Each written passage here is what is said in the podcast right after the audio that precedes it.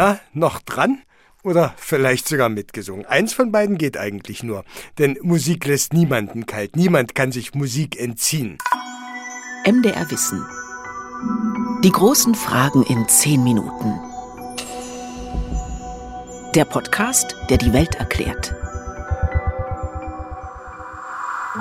Wie war das gerade? Niemand kann sich Musik entziehen. Musik lässt niemanden kalt.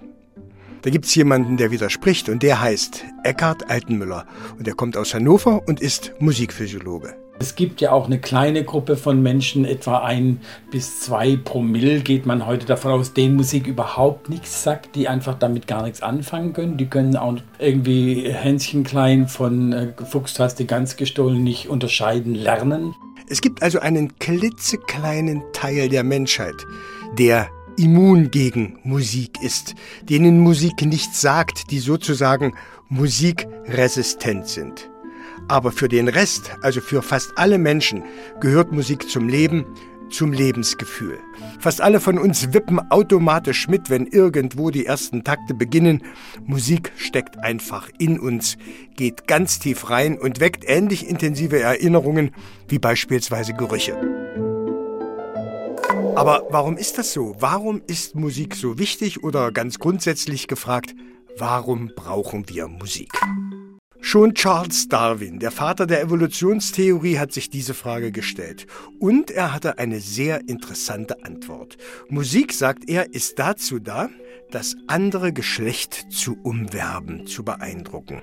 Forscher des Leipziger Max-Planck-Instituts für Kognitions- und Neurowissenschaften sind dieser These nachgegangen und sie fanden ausgerechnet dort, wo man es nicht vermuten würde, Hinweise, dass an dieser These was dran sein könnte. Beim Thomaner Chor.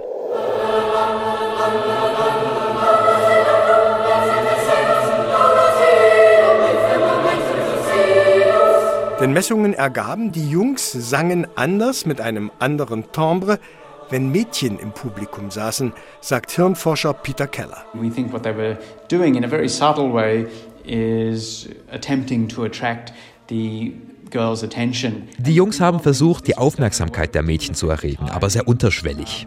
Sie haben die Performance nicht gestört. Das zeigt, wie Musik verschiedene Aspekte des Soziallebens vereint. Die Jungs haben mit den anderen harmoniert, aber gleichzeitig hatten sie diesen kampfbereiten Einschlag, als es eben darum ging, den Mädchen zu gefallen.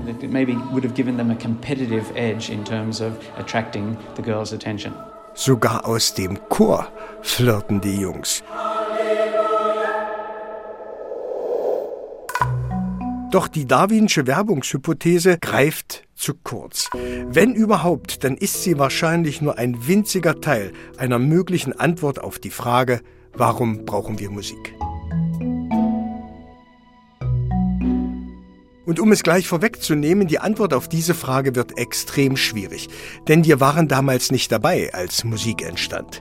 Sicher wissen wir, dass es vor mindestens 40.000 Jahren bereits Musik gegeben haben muss. Aus dieser Zeit gibt es Flöten aus Rentier- und Geierknochen. Und diese Flöten, diese Musikinstrumente beweisen, dass überall dort, wo Menschen waren, auch immer schon Musik war. Die grundsätzlichste These ist, dass Musik genauso zu uns gehört wie Sprache. Dass Musik und Sprache gemeinsam entstanden sind und sich irgendwann trennten. In einen rationalen und einen emotionalen Zweig eben, in Sprache und Musik. Melanie Wald-Fuhrmann, Co-Direktorin des Max-Planck-Instituts für empirische Ästhetik in Frankfurt, sagt, das ist eine ziemlich steile These. Dazu bräuchte man ja irgendwie Aufnahmen ursprünglichen Sprechens, Singens, Vokalisierens, die wir natürlich nicht haben. Es gibt Versuche anhand von Fossilien von frühen Menschen zu gucken, können wir irgendwie eine Idee entwickeln, was der Kehlkopf, so wie er ist, eigentlich an Lauten zulässt. Aber das heißt natürlich überhaupt nicht, dass man dann auch sicher weiß, was die denn nun tatsächlich mit ihren Kehlköpfen für Laute produziert haben. Unstrittig ist aber, dass Sprechen, Singen und Musik logischerweise wie Bruder und Schwester sind, dass sie ähnlich funktionieren, sagt Neuropsychologin Daniela Sammler.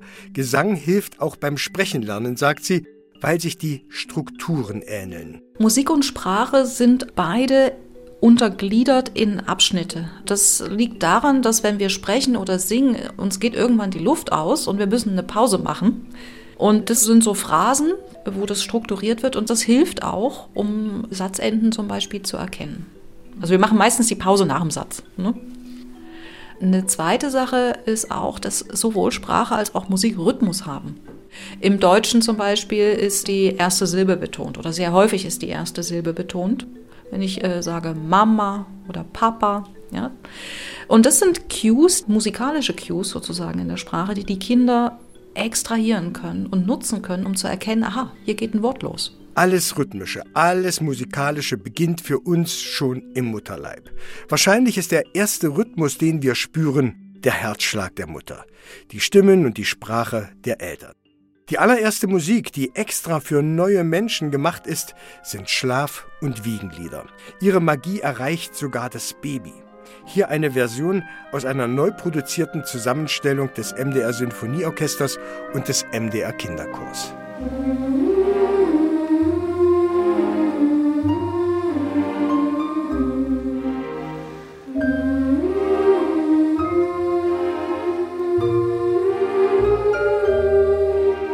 Wirkung dieser Musik ist atemberaubend.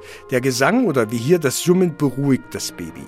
Das Hormon Oxytocin wird ausgeschüttet, das Kind fühlt sich sicher und lernt, zu wem es gehört. Singende Mütter waren wahrscheinlich im Steinzeitalter im Vorteil. Denn eine Mutter, die singt, kann ihr Kind leichter ablegen und hat dann die Hände frei, um Nahrung zu sammeln oder beispielsweise um Kleidung zu nähen.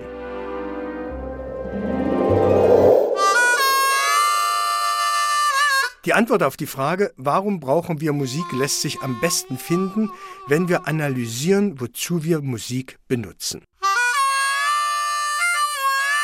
Musik schweißt beispielsweise Gruppen zusammen.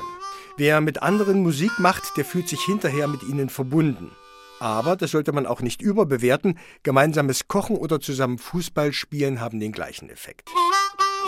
Musik motiviert, macht Mut, das Hurra beim Sturmangriff, das Pfeifen im Keller. Der Kriegsgesang schüchtert außerdem noch den Feind ein. Die Trommel auf der Galeere synchronisiert Bewegungen und Abläufe. Der Blues der Sklaven auf den Baumwollplantagen symbolisiert Gemeinschaft, gibt der Traurigkeit ein Ventil und hilft körperliche und seelische Schmerzen besser durchzustehen. Musik ist immer extrem emotional. Ein guter Song ist deshalb wie ein einfühlsamer Zuhörer. Wir fühlen uns von ihm verstanden. Bei Liebeskummer von der Popballade, bei Wut auf den Stau am Feierabend vielleicht von Heavy Metal. Musik holt Erinnerungen aus den tiefsten Regionen unseres Gehirns und lässt in uns Gefühle wach werden, die wir bei einer Melodie vor vielen Jahren hatten, so als wäre es gestern gewesen.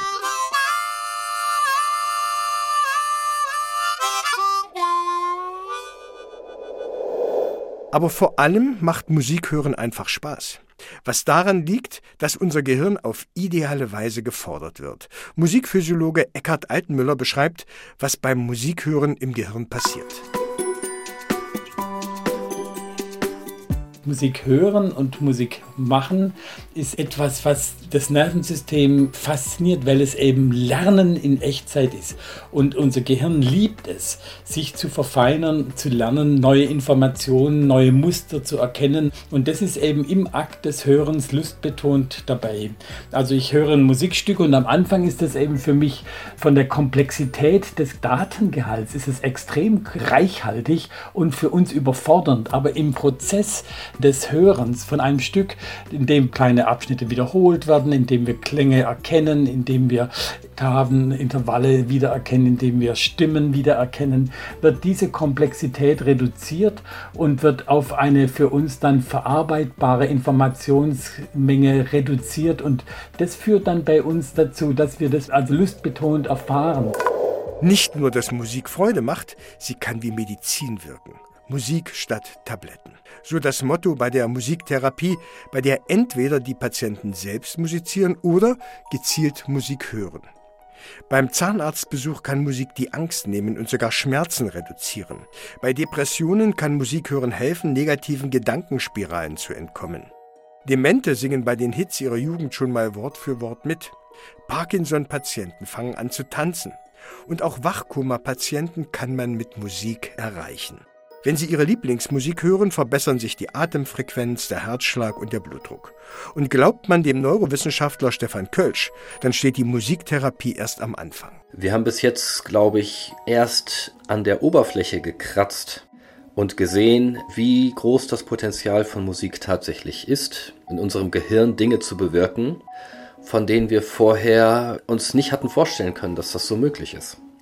Ein Grund dafür ist, denke ich, dass Musik so viele unterschiedliche Bereiche unseres Gehirns beeinflussen kann. Ich würde sogar so weit gehen, dass ich sage, es gibt keinen Bereich des Gehirns, der nicht auch durch Musik beeinflusst werden kann.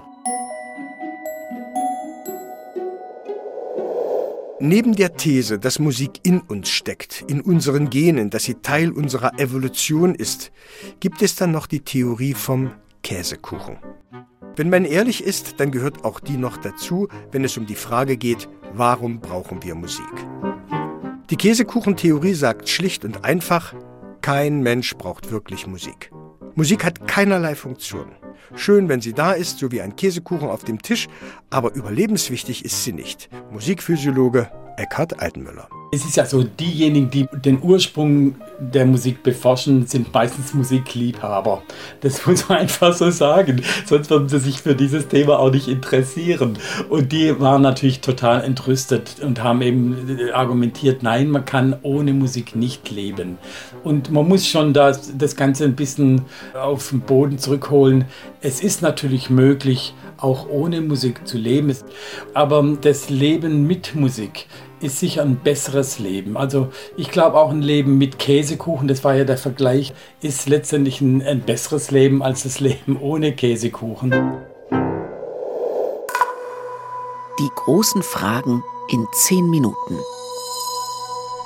Ein MDR Wissen Podcast von und mit Carsten Möbius. Redaktion Felicitas Förster. Produktion Evelina Badowska.